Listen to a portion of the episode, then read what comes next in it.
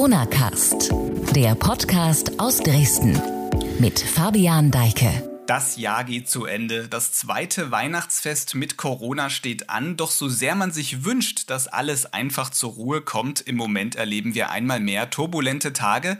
Damit willkommen im Corona-Cast bei sächsische.de. Ich bin Fabian Deike und wir sortieren in dieser Folge, was los ist, worüber die Politik entscheidet und streitet und wir wagen trotzdem einen Blick nach vorne, obwohl vieles aufgrund des möglicherweise bevorstehenden raschen Ausbruchs der Omikron-Variante in Deutschland eher ungewiss erscheint.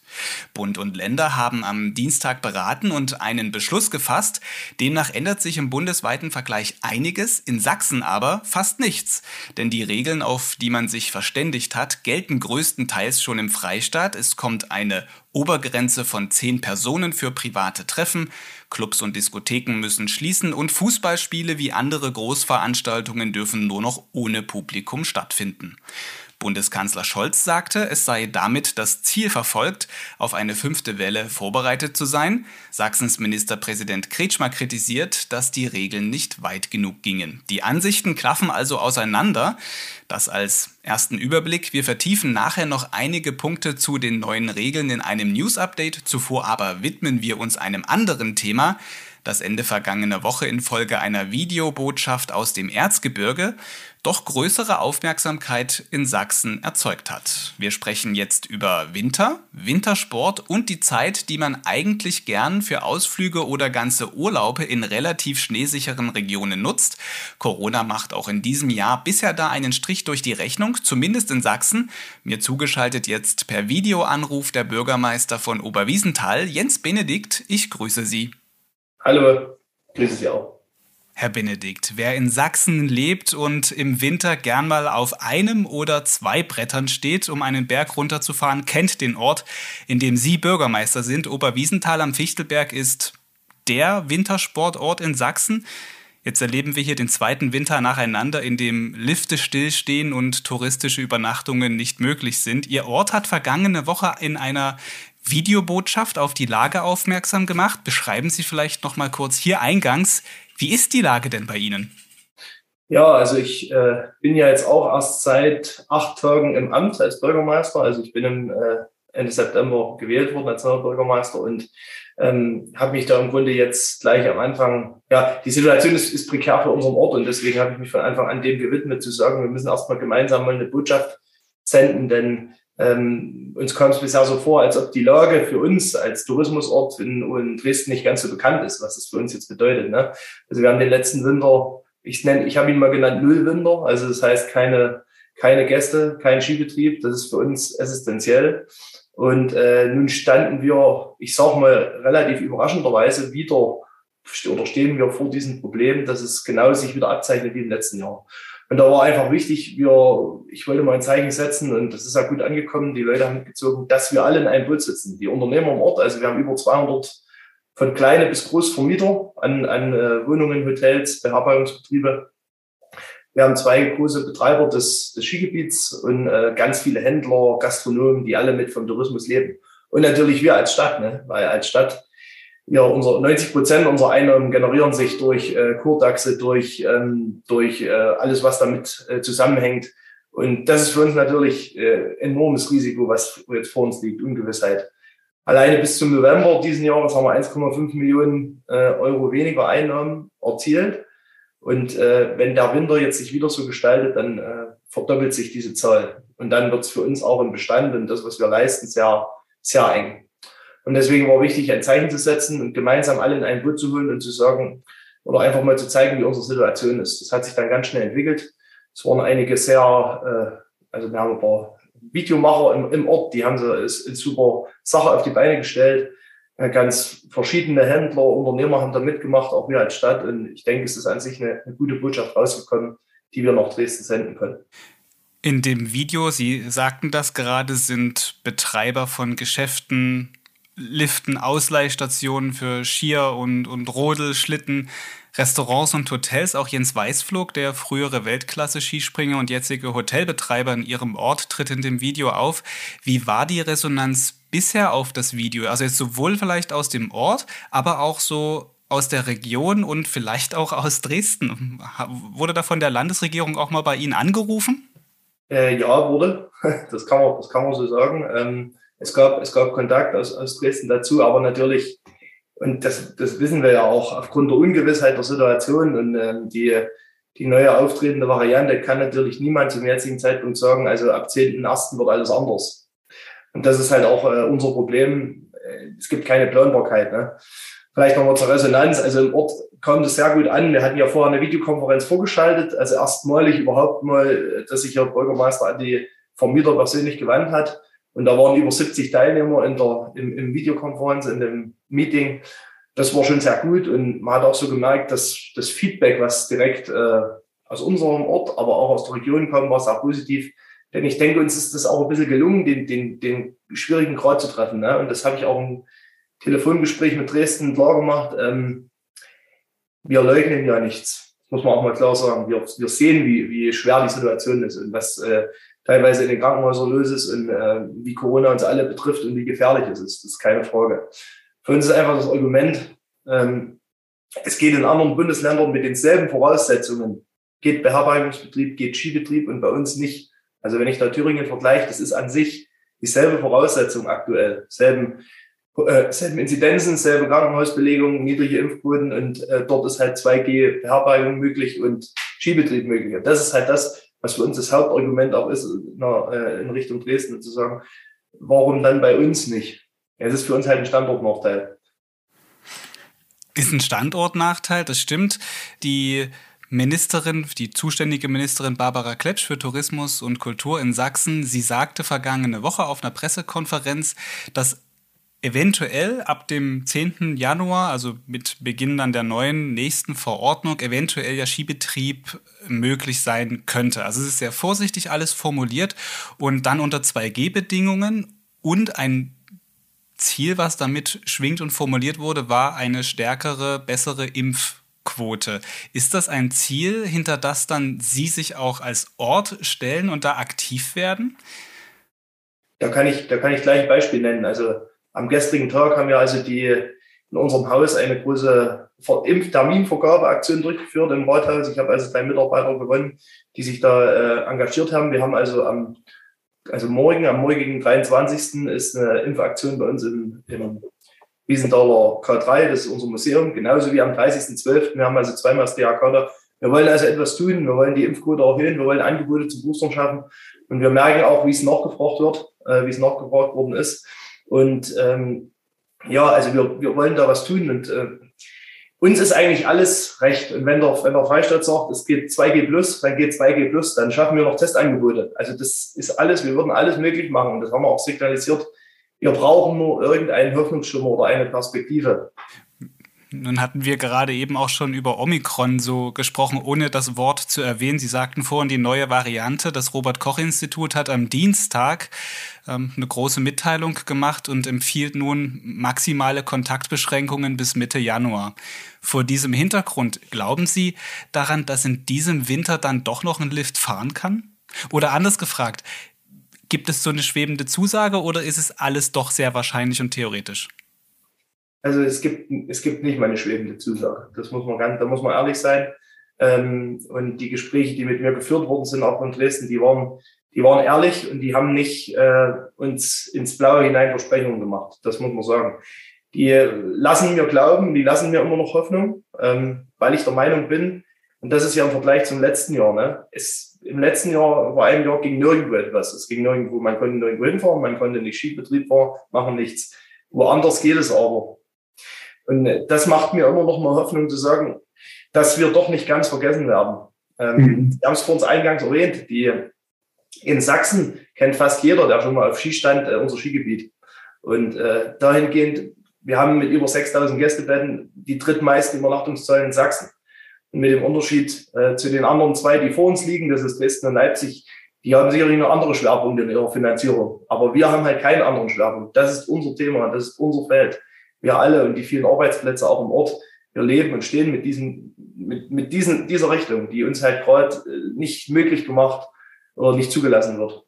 Hm, Sie sind auch aufgrund der Größe des Ortes, weil es eben nicht Dresden oder Leipzig ist, ja sehr nah dran an den Menschen. Ungefähr zweieinhalbtausend Einwohner hat Oberwiesenthal und es ist übrigens auch die höchstgelegene Stadt Deutschlands. Das als heimatkundliche Information vielleicht am Rande noch. Also wie gesagt, Sie sind sehr nah dran an dem Menschen. Wie diskutiert man in Oberwiesenthal über das Thema Impfung? weil wir darüber ja auch gerade schon gesprochen haben. Und die Corona-Maßnahmen, wie, wie redet man da so untereinander darüber? Also ich fange ich fang mal an, ähm, die Zahlen im Erzgebirgskreis, die sind ja bekannt. Ne? Wir sind in der Impfquote im Erzgebirgskreis bundesweit weit hinten, wenn nicht gar die letzten. Ähm, wir sind in den Inzidenzen, waren wir weit oben. Jetzt will ich mich nicht rausstellen. Aber wir waren als Oberwiesenthal in den Inzidenzen immer in der, in der Ortsliste mit auf den letzten Plätzen. Also wir hatten die niedrigsten Inzidenten, die wenigsten Fälle. Ähm, und gleichzeitig, das kann ich, dafür gibt es keine Übersicht, aber ich empfinde es so in den Gesprächen, dass doch mehr als die Hälfte der Menschen hier geimpft sind, wo es vielleicht anders etwas, äh, in anderen Orten etwas anders aussieht. Das Thema, ich sag mal, bei uns bezieht sich das halt alles auf diese Einschränkung des Skibetriebs und der Hotellerie und, und da ist halt großes Unverständnis, weil viele schauen nur, weiß nicht, wie Sie sich auskennen, aber man schaut hier einen Kilometer rüber und sieht man Kaiberg, äh, das ist größte, beliebteste Skigebiet Tschechiens und dort läuft halt alles wie normal. Ne? Also ähm, bis vor kurzem war noch 3G mit mäßigen Kontrollen und äh, jetzt gilt wohl 2G, aber es fahren halt hauptsächlich äh, deutsche Urlauber, deutsche Skifahrer hin. Und das ist natürlich für uns verdammt schwer zu verstehen und zu vermitteln. Da mache ich aber direkt Dresden nicht den Vorwurf, weil es ist nun mal ein anderes Land und da gibt es nochmal andere Regeln. Ähm, das, ist, das ist mir klar, aber das hat halt hier unsere, unsere Einwohner haben das halt vor Augen und fast jeder hat irgendwo eine Berührung mit dem touristischen Bereich, sei es mit einer Ferienwohnung und das sorgt halt da schon für Unverständnis. Das ist halt auch so eine, so eine Antriebskraft gewesen, zu sagen, wir müssen uns mal sammeln und wir müssen mal konzentriert eine, eine Aussage, eine Stellungnahme nach außen bringen. In Oberwiesenthal scheint also die Akzeptanz für die Maßnahmen, das höre ich jetzt zumindest aus Ihren Worten heraus, gegeben zu sein, größer zu sein als vielleicht im Umland oder in der Region an sich. Wenn man jetzt mal zum Beispiel nach Zwönitz schaut, das ist nicht so weit weg von Ihnen und aus dieser Stadt kommen ja leider nicht so schöne Bilder in den vergangenen Monaten. Aber auch aus anderen Städten in Sachsen gibt es immer wieder Bilder von Protesten, Querdenker, Leugner bis hin zu Rechtsextremen gehen da zusammen auf die Straße. Wie sehen Sie das? Haben Sie so ein bisschen Angst auch darum, dass das Image des Erzgebirges als Urlaubsregion, aber auch als Aushängeschild für Handwerk und Kunst dabei leidet, Schaden nimmt? Also die, die Angst, die, die äh, besteht auf jeden Fall. Wir, wir sind letztlich von unserem, äh, von unserem Image auch abhängig. Die Leute sollen zu uns ähm, kommen, um Urlaub zu machen. Und das fährt man natürlich in einer Region, wo man auch äh, sich wohlfühlt und drumherum. Da, da macht man sich schon Gedanken, gerade in dem Umfang, wie diese Demonstrationen aktuell ablaufen und in welche Richtung sie sich entwickeln. Das ist, also ich möchte nicht generell gegen, äh, gegen diejenigen sprechen, die sich vielleicht ihr ihre Meinung äh, auf der Straße vertreten. Aber dann ist wichtig, dass man es in gewissem Maß vertritt und sich auch so verhält. Das, was teilweise jetzt passiert, das ist für uns, äh, für uns alle, die, sag ich mal, im Erzgebirge leben und das Erzgebirge auch nach außen hin vermarkten, schon äh, keine, ja, nicht, keine leichte oder keine Hilfe, sondern im Gegenteil, das ähm, tut uns schon etwas von unserem Ruf, ähm, kann schon etwas unseren Ruf schädigen. Das stimmt. Ich bin, ich bin ganz froh, dass in Oberwiesenthal äh, das Thema nicht diesen Umfang hat, also dass die Leute jetzt hier nicht äh, sich zur, zur Montagsdemonstration treffen, aber also dass ich schon, wie schon gesagt, mit den grundsätzlichen äh, Einschränkungen, die einfach aufgrund der Corona-Pandemie notwendig sind, leben und sich arrangieren. Ich denke sogar im Gegenteil, es gibt in Oberwiesenthal viele, die sich Gedanken machen. Wir haben ja selber, äh, wir bieten also zwei verschiedene Testkonzepte an. Wir haben also ein eine Partnerfirma, die das hier anbietet. Wir haben aber auch einen ehrenamtlichen Verein, der sich im letzten Jahr schon sehr engagiert hat und versucht hat, hier ein Modellprojekt auf die Beine zu stellen, der Testungen anbietet. Also wir sind dahingehend gut aufgestellt und können jederzeit wieder höher fahren, wenn Bedarf da ist. Das heißt, ich denke, wir, wir sind ein bisschen innovativ und versuchen uns mit den Maßnahmen auseinanderzusetzen. Wir brauchen halt nur irgendwie eine Chance. Sie sagten gerade das Wort Modellprojekt. Wäre das vielleicht noch ein Weg durch die Hintertür? ja, also alles, alles, was eine Möglichkeit oder eine Chance wäre, wäre eine, eine Option. Die, die Gedanken damals im April, die waren ja sehr weit ausgereift. Es hat eigentlich nur noch das, das grüne Licht gefehlt. Dann hätten wir es wie auch äh, zum Beispiel Augustusbrot umsetzen können. Ja, wir stehen dafür bereit. Das kann ich nur so sagen. Also, und ich bin mir sicher, äh, auch mit, äh, mit unserem ehrenamtlichen Verein, waren Gespräche in den vergangenen Wochen schon geführt, die sind genauso bereit dafür. Und wenn es eine Option wäre, also ich bin bereit, jede Option auszuschöpfen, dafür, dass wieder etwas mehr für uns geht. Kommen wir nochmal zurück auf diese Situation mit den tschechischen Nachbarn zurück. Das ist auch noch ein Thema, über das ich hier unbedingt sprechen wollte. Sie sagten vorhin Klinowetz. Das ist der Berg gegenüber des Fichtelbergs. Also es ist eine gemeinsame Wintersportregion. In normalen Zeiten kann man mit einem Shuttlebus vom Fichtelberg zum Klinowetz hin und zurück fahren. Das ist jetzt natürlich nicht möglich. Man blickt jetzt vom Fichtelberg aus auf volle Lifte, auf einen vollen Skihang gegenüber. Wie hat sich denn während Corona die Verbindung zum Nachbarland verändert. Beide Seiten sind ja eigentlich eng verwoben. Es gibt Familien, die über die Grenzen hinweg zusammengewachsen sind. Also was hat sich durch die Pandemie geändert? Ja, das ist, das ist natürlich auch äh, ein schwieriges Thema. Also es war ja eine ganze Zeit lang, dass auch die Grenze zu war, also dass wir kaum Möglichkeiten hatten, ähm, im Austausch zu kommen. Wir haben ja selber hier in unserem in Oberwiesen, da haben wir ein Gymnasium und einen deutsch-tschechischen Kindergarten. Äh, ich selber habe mein Kind dort im Kindergarten und da hat man halt gemerkt, dass die tschechischen Kinder da sehr lange nicht rüber konnten und nicht da waren. Das hat, das hat auf jeden Fall da was bewirkt. Es ist schön, dass wir diese Phase zurückgelegt haben, dass die tschechischen Kinder trotzdem kommen können, auch die tschechischen Erzieher, die wir im Kindergarten haben. Und am Gymnasium, dort haben wir, hm, ich glaube, zehn äh, tschechische Kinder, die das Abitur ablegen. Für die war es auch sehr schwer. Also da muss man sich vorstellen, es war teilweise so, wir haben also einen kleinen Fußgängerüberweg ins Tschechische noch Dort wurde dann teilweise die, die Hausaufgaben wurden dort am Grenzbach übergeben, weil sie halt nicht rüber durften. Also das, das war schon eine ganz schwere Zeit und da sind wir froh, dass das jetzt Winston erstmal nicht mehr besteht, dass die im Grunde hier herkommen können und da einfach auch der Austausch stattfindet. Beim Skigebiet her, ja, wie gesagt, in normalen Zeiten ähm, gibt es die, den Skibus als Verbindung und äh, man existiert parallel eigentlich ganz gut und es ist auch, gibt ja parallele Skipässe, also gibt auch viele Urlauber, die beides nutzen dahingehend ist es ganz gut. Jetzt ist es natürlich für uns ja, sehr frustrierend und schwierig, wenn man Luftlinie, also ich brauche nur aus dem Fenster gucken, wenn ich aus dem Fenster gucke, sehe ich ein Keilwerk und dann äh, weiß ich, dass dort Skifahren geht und bei uns nicht. Sprechen Sie auch mit Ihrem Amtskollegen auf der anderen Seite darüber? Ähm, das ist äh, nicht ganz so einfach, weil das Skigebiet nicht so direkt zu einer Kommune gehört. Also ähm, von Potsdam in Hornig, da habe hab ich einen guten Kontakt. Wir ähm, also waren schon bevor ich im, im, Amt eingeführt wurde in Kontakt und werden in Zukunft in engen Kontakt bleiben. Aber das Skigebiet ist halt in komplett privater Hand und das äh, nicht ganz so einfach. Es gibt aber die Kontakte über die über unsere Skigebietsbetreiber und das ist natürlich für die Zukunft was, wo wir auch äh, dran arbeiten wollen.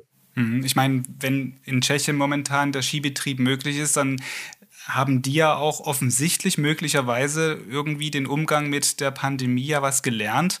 Oder geht man vielleicht in Tschechien zu leichtfertig mit dem ganzen Thema um?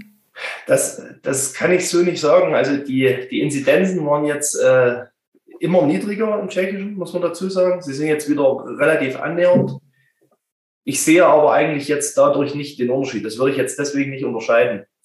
Ich, ja, vielleicht sind die, die wirtschaftlichen Interessen werden dort anders definiert. Das, das weiß ich nicht. Das Problem an der sächsischen Entscheidung, die halt jetzt getroffen wurde und jetzt noch gilt, Sie betrifft halt äh, zwar alle, aber trotzdem in, in vielen Orten, in vielen Gegenden ist noch sehr viel möglich. Es gibt also viele Einwohner in Sachsen, die gar nicht davon so sehr betroffen sind wie wir hier in unserer Region, die, wie gesagt, mit 6000 Gästebetten auf 2000 Einwohner, das, das muss ich nicht beschreiben, was das bedeutet. Und auch für alle, selbst die Gastronomen oder Händler, die hier noch aufhaben, die auch aufhaben. Aber es ist ja niemand da, der sonst in dem Umfang äh, ja, einkauft, essen geht.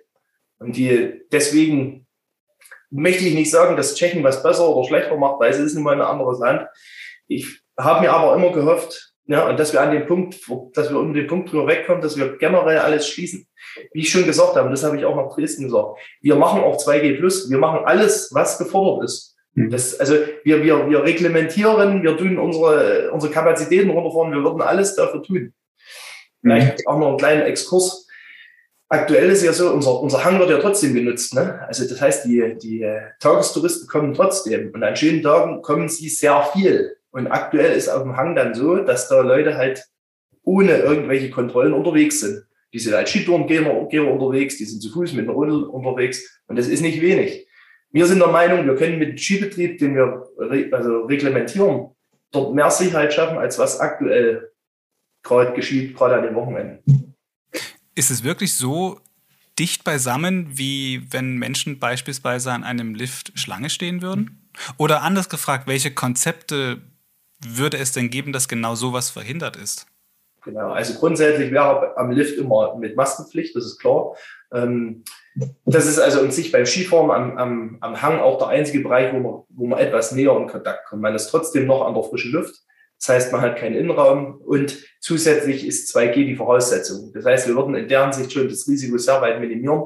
Und wie gesagt, wenn es heißt 2G plus, dann würden wir noch einen zusätzlichen Test äh, vorschalten und dann werden wir schon sehr sicher. Und alles andere, das kann sich ja jeder vorstellen, am Lift, an der Lifttrasse hochzufahren und ähm, in Skihang runterzufahren.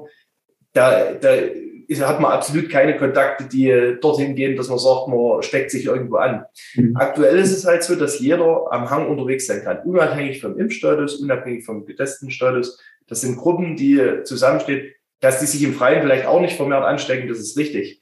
Aber trotzdem könnten wir durch einen Skibetrieb am Hang immer noch mehr ja, Ansteckungssicherheit bringen. Also, dass die Ansteckung weniger wahrscheinlich ist. Aber die Skitourengeher kann man ja auch, wenn sie jetzt vielleicht nicht ähm, ja, geimpft sein möchten oder getestet werden möchten, man kann es denen ja trotzdem nicht verbieten, dort sich in der Natur aufzuhalten. Wie würde das dann funktionieren? Man kann doch nicht großflächig das absperren.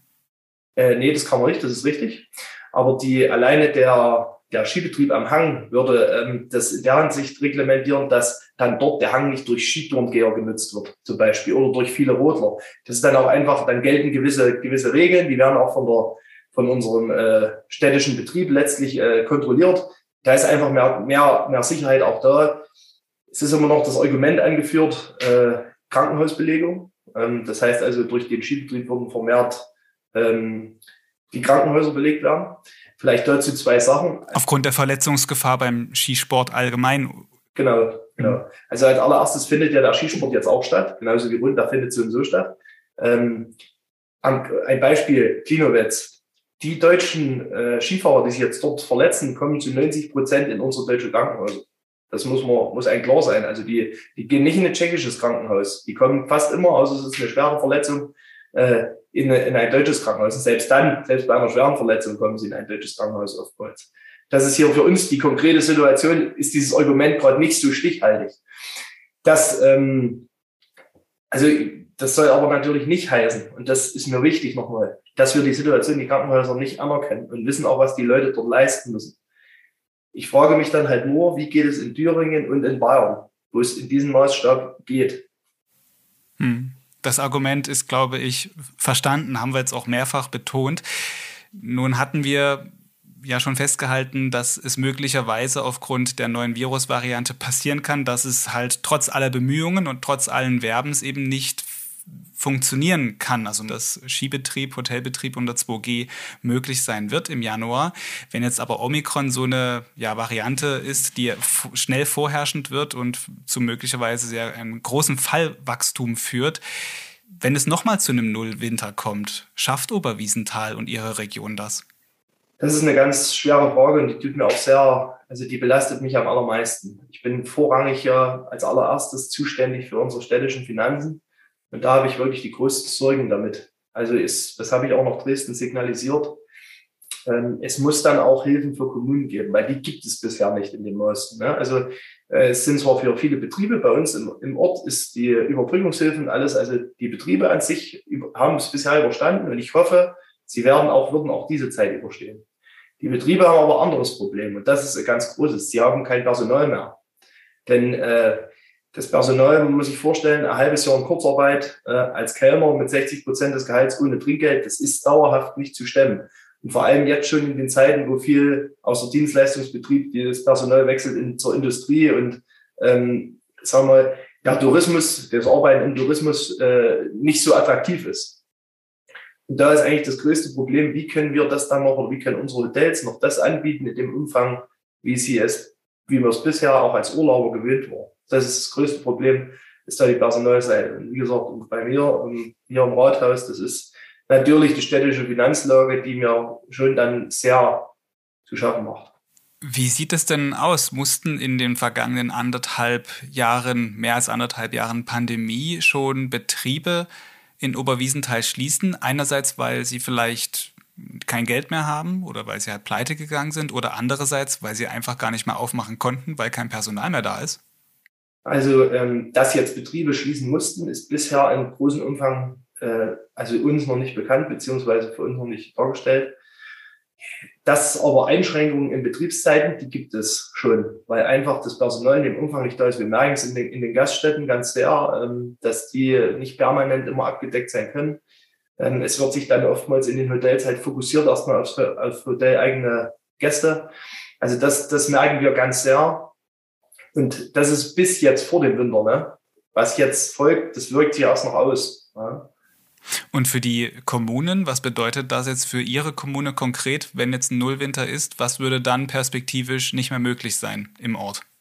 Das, wenn, Sie mir die, wenn ich Ihnen die Frage beantworten könnte jetzt schon, dann wäre ich ein ganzes Stück weiter. Beziehungsweise, ja, also ich, ich vermeide dieses, äh, dieses Thema. Wir werden uns aber zwangsläufig damit auseinandersetzen müssen. Es, es wird dann irgendwo Einschnitte geben müssen. Wir können nicht alles, was wir im freiwilligen Bereich in dem Umfang leisten, äh, so weiter leisten. Aber wir müssen ja mal klar sein, auch wenn der Winter jetzt null bleibt, bleiben wir auch ab Frühjahr Tourismusstandort. Äh, und wir müssen für unsere Gäste und wollen für unsere Gäste was bieten, dass sie zu uns kommen. Dort wollen wir natürlich auch nicht in großem Maß kürzen, aber ich möchte auch nicht meinen Bürgern hier so viel einschränken. Aber irgendwo wird es einen Weg geben müssen. Den werden wir dann mhm. sicherlich finden. Äh, ich hoffe trotzdem noch, dass ich äh, zumindest ein paar Winterwochen erlebe mit Gäste und Skibetrieb. Als Bürgermeister erleben Sie auch sicherlich noch ein paar mehr Winter. Sie sind jetzt, haben es gesagt, vor wenigen Tagen erst ins Amt eingeführt worden. Gewählt wurden Sie am 26. September dieses Jahres. Das einzige übrigens mit Bundeskanzler Olaf Scholz. Immerhin sind Sie da jetzt ja inmitten einer Pandemie in Ihr Amt gekommen. Sehen Sie das eher so als eine Bürde oder eher als ein Vorteil, weil man jetzt was erledigen kann, woran man auch tatsächlich gemessen werden kann? Sie persönlich. Das, das ist auch eine gute Frage. Also ich sag mal, am 26.09. habe ich nicht gedacht, dass ich äh, hier am äh, 11.12. anfange und es ist alles zu. Ich denke, das haben wir vielleicht alle nicht gedacht, dass es sich bis dahin entwickelt. Wir haben zwar die Impfquoten gesehen, aber ich hatte immer noch etwas so dieses Versprechen der Politik schon im Kopf, wir machen nichts mehr großflächig zu. Ich hatte mit Regulierungen gerechnet, logischerweise. 2G, das war eigentlich schon ein Thema. Ähm, dass es natürlich so kommt, das, das habe ich nicht gedacht, das muss immer klar sein. Für mich ist es aber natürlich eine Herausforderung. Also die, Sie können sich vorstellen, die, die acht Tage jetzt, die verliefen wie im Flug. Ähm, viele wichtige Termine. Ähm, Sie, wenn Sie neben mir stehen, noch ein paar äh, Kartons, die sind noch nicht ausgepackt. Also es geht jetzt erstmal darum äh, zu kämpfen und ich möchte mich in der Rolle als Bürgermeister einfach vor meinem Ort stellen, für meinen Ort da sein und einfach nach außen hin der Ansprechpartner sein und die Botschaft vermitteln, dass wir nicht vergessen werden. Hm, Sie hatten in einem Interview kurz nach der Wahl im September bei der Freien Presse, bei den Kollegen der Freien Presse, äh, gesagt, dass das Erste, was Sie machen möchten, ist an der Kommunikation des Ortes arbeiten, an der Außenwirkung und Außendarstellung. Vor allem im Bereich Social Media wollten sie da nachrüsten. Also mit diesem Video von vergangener Woche ist Ihnen das ja schon in der ersten Woche geglückt. Können Sie also faktisch jetzt einen Haken schon mal dran machen an diese Geschichte? Sehen Sie darin generell in diesem Kommunizieren nach außen, das vielleicht mal als abschließendes Thema noch, ähm, dieses faktenorientierte Überlegenheit herstellen, dass man als Ort kommt und sagt, so ist die Situation und das müssen wir tun. Einen Schlüssel auch in dieser Pandemie, um die Menschen hinter das gemeinsame Ziel zu bekommen? Ich, ich hole ganz kurz aus. In meiner vorherigen Tätigkeit war ich ja auch in der öffentlichen Verwaltung tätig und war dort eigentlich auch hauptsächlich jetzt zwei Jahre zuständig, die Corona-Maßnahmen zu kommunizieren, zu vermitteln, zu erklären. Ähm, und dahingehend habe ich eigentlich auch in der Zeit ganz viel gemerkt, umso mehr wir uns Mühe geben, auch im, im öffentlichen Bereich, die Maßnahmen zu kommunizieren, zu beschreiben, was es konkret bedeutet, welchen Umfang, warum, umso besser werden sie akzeptiert. Und das ist eigentlich auch in der, in der Pandemiephase für mich ganz wichtig. Erstens natürlich offen zu kommunizieren. Das ist ganz wichtig. Wir müssen ehrlich bleiben und müssen, äh, müssen aber auch irgendwo die Linie halten. Das Problem ist halt immer in Oberwiesenthal war es so, vorher, die, die Bürger haben sich wenig mitgenommen gefühlt. Sie haben wenig sich informiert gefühlt, wenig einfach Teilhabe an dem, was, ich sag mal, was der Bürgermeister, was die Verwaltung leistet, was eigentlich so passiert.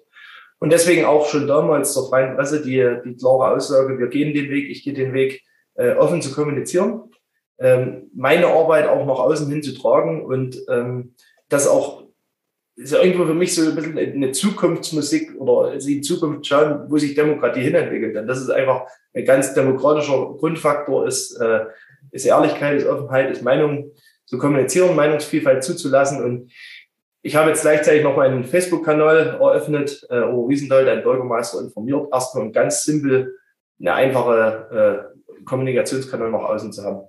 Es wird im nächsten Jahr noch eine, eine App-Anwendung dazu geben. Das heißt auch, dass diejenigen außerhalb des Social-Media-Bereich sich äh, dort teilhaben können. Und ja, also das Video, das war dann noch so, ist jetzt äh, aus der Idee, aus der Unternehmer entstanden und wir haben es halt gemeinsam auf die Beine gestellt. Mhm, aber es ist letztlich ja dann doch schon so im Vergleich zu vielen Orten, die vielleicht ihre Größe haben, ja doch ein Weg, der besonders ist. So offensiv auch ins Netz zu gehen, nämlich genau an den Ort, wo ja oft die Diskussionen stattfinden und wo auch nicht unbedingt immer Faktentreue herrscht. Gibt es da auch jetzt Bürgermeister vielleicht im Erzgebirgskreis, wo es ja, wir haben auch in diesem Gespräch schon darüber gesprochen, es ja an manchen Orten auch wirklich Probleme gibt. Sind die da auf Sie zugekommen, wollen da Tipps haben?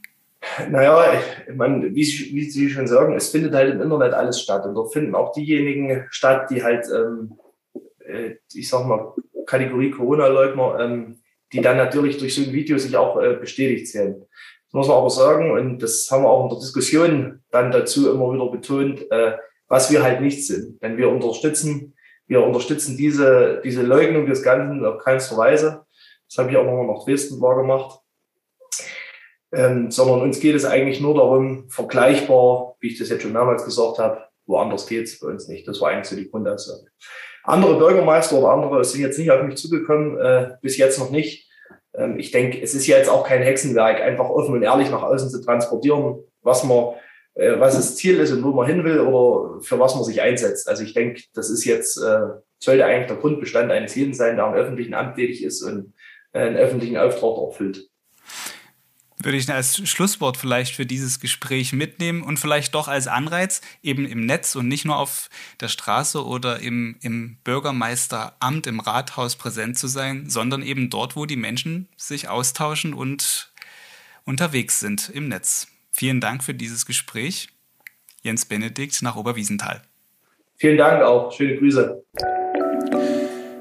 Ob Skibetrieb in Sachsen möglich wird im Januar, es ist ungewiss. Eine Sicherheit dafür kann man nach den Beschlüssen von Bund und Ländern, den Warnungen des Robert Koch Instituts jetzt nicht geben. Zu wünschen wäre es den Betreibern von Geschäften, Liften, Hotels und den Menschen in dieser Region natürlich auf jeden Fall, dass es irgendwie geht. Wir sind gespannt, wie es in dieser Sache weitergeht. Sächsische.de bleibt auch an diesem Thema dran.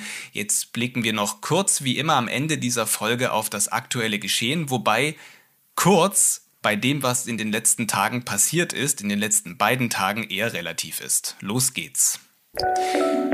Sachsens Ministerpräsident Michael Kretschmer hat die in der Bund-Länder-Runde am Dienstag beschlossenen schärferen Kontaktbeschränkungen für Geimpfte und Genesene ab dem 28. Dezember begrüßt zugleich aber Kritik geäußert. Er sehe die Bundesländer nach wie vor nicht mit ausreichend Kompetenzen ausgestattet, um bei einem starken Ausbruch von Omikron etwa mit Ausgangssperren oder anderen scharfen Maßnahmen reagieren zu können.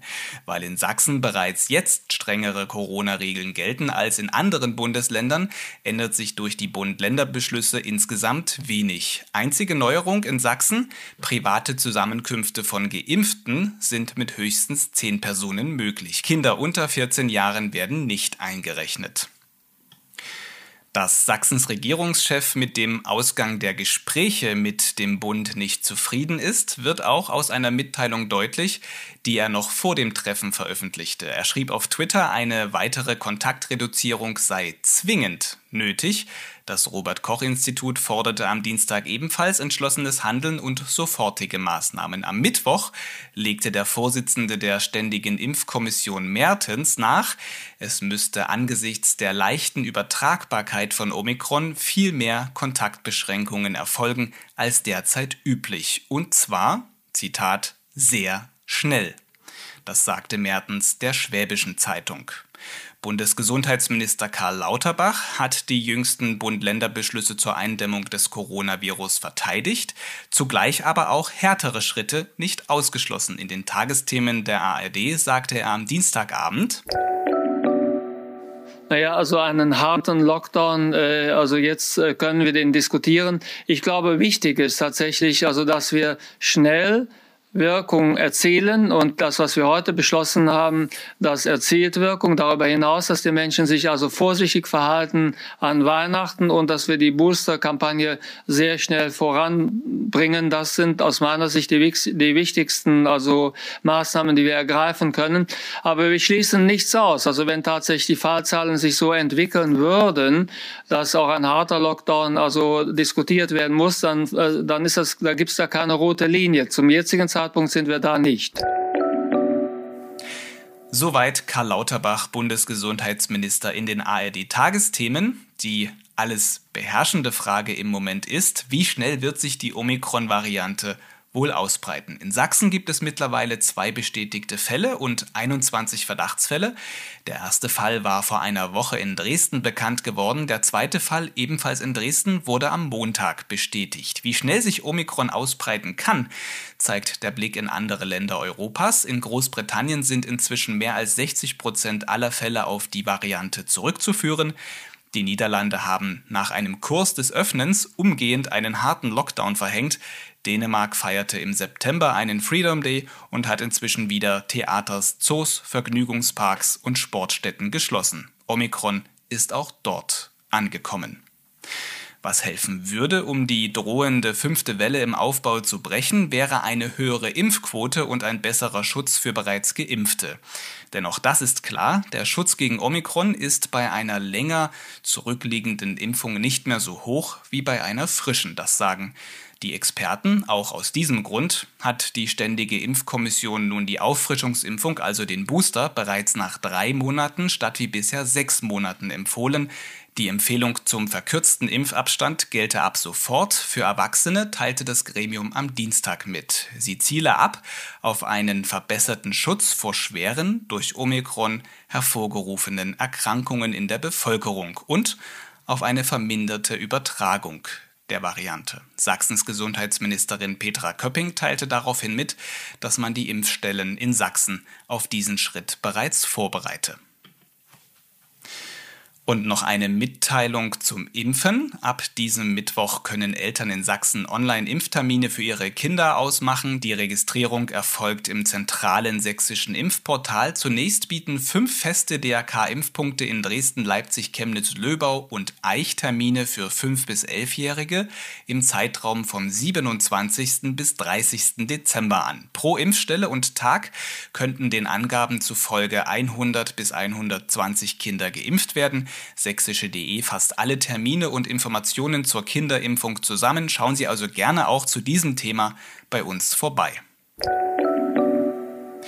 Ja, das News Update in dieser Folge war umfangreich. Es deckt aber wirklich nur die Ereignisse der vergangenen beiden Tage in Teilen ab. Und da ist bei weitem nicht alles drin, was vielleicht auch noch wichtig wäre. Das als Einordnung, wie dynamisch und aufgeladen die Lage so kurz vor Weihnachten ist. Diese Folge Corona Cast geht damit jetzt aber zu Ende.